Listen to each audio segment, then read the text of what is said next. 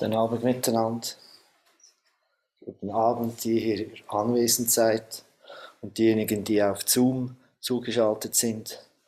Ich begrüße euch ganz herzlich. Und heute ist ein außerordentlich besonderer Tag. Mein erster Zen-Lehrer ist anwesend und mein gegenwärtiger auch. ich heiße Ottmar Annen und bin schon viele Jahre hier im Felsentor. Eben begonnen habe ich im Lassalhaus. Und ich habe vor allem in der Praxisperiode war ich Tenso, also das heißt Koch.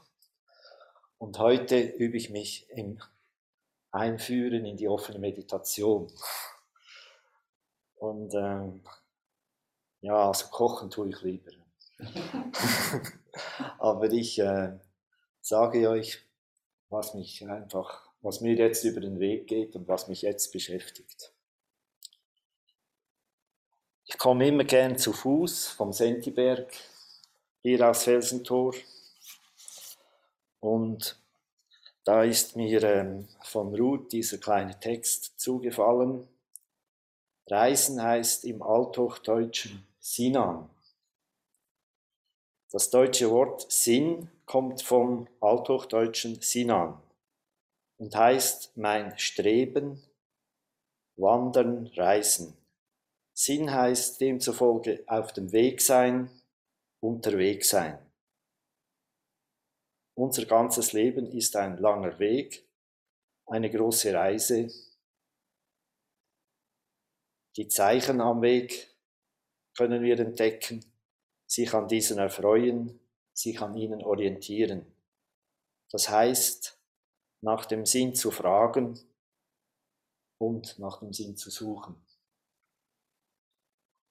Wenn ich da jeweils hochkomme, sehe ich die Felsen. Die waren ja einmal Sedimente in einem Meer.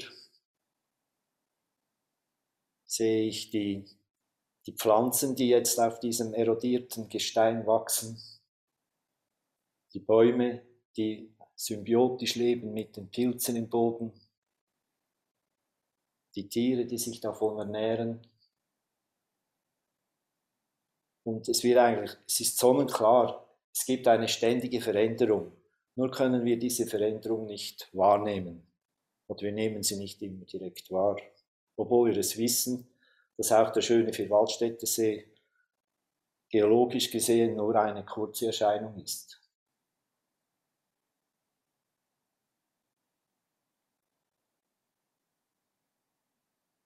Nur, und diese Veränderungen, die waren ja eigentlich oder sind naturgemacht. Aber die heutigen Veränderungen, die sind menschengemacht. Wir haben uns so sehr vermehrt und wir nehmen der Natur immer mehr Raum weg, dass die Veränderungen galoppierend vorwärts gehen. Vor Jahren hat mal ja gesagt, irgendwann werden die Großtiere aussterben. Und da habe ich gesagt, was? Ich habe mir das gar nicht überlegt. Aber ich bin überzeugt, das stimmt.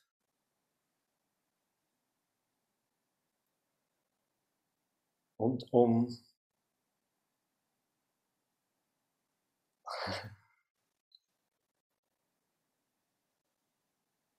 Ja, aber das heißt ja nicht, dass wir uns nicht trotzdem dem, unser, dass wir das Leben nicht genießen können, dass wir nicht Lebensfreude kultivieren können. Es ist notwendig, dass wir das tun und dass wir nicht untergehen bei all diesen schrecklichen Dingen, die um uns passieren. Und da habe ich noch etwas anderes gefunden, und zwar von einem Jesuiten, Pater Georg Sporschil, der kommt aus ähm, Feldkirch, nahe bei Manfred.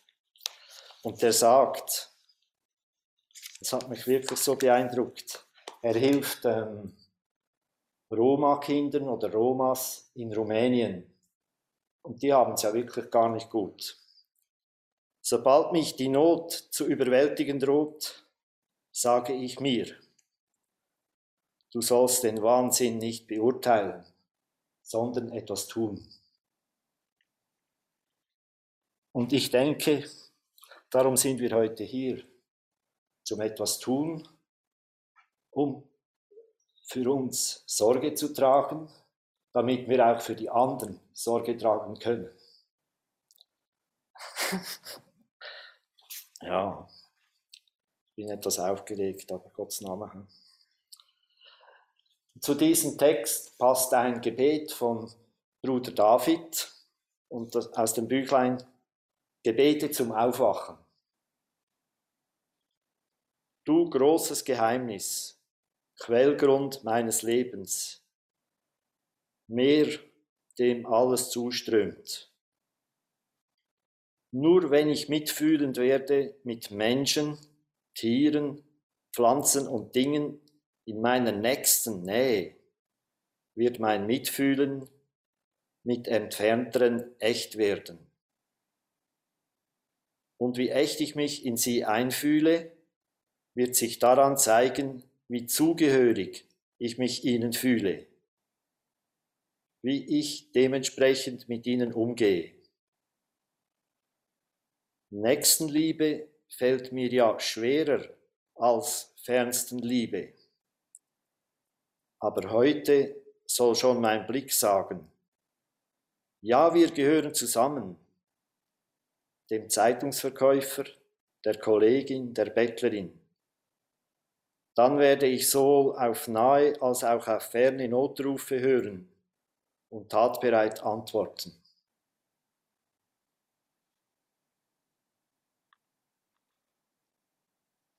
Ich möchte es nochmal lesen. Du großes Geheimnis, Quellgrund meines Lebens, Meer, dem alles zuströmt. Nur wenn ich mitfühlend werde mit Menschen, Tieren, Pflanzen und Dingen in meiner nächsten Nähe, wird mein Mitfühlen mit Entfernteren echt werden. Und wie echt ich mich in sie einfühle, wird sich daran zeigen, wie zugehörig ich mich ihnen fühle. Wie ich dementsprechend mit ihnen umgehe, Nächstenliebe fällt mir ja schwerer als Fernstenliebe. Aber heute soll schon mein Blick sagen, ja, wir gehören zusammen. Dem Zeitungsverkäufer, der Kollegin, der Bettlerin. Dann werde ich sowohl auf nahe als auch auf ferne Notrufe hören und tatbereit antworten. Amen. Lasst uns jetzt in Stille sitzen.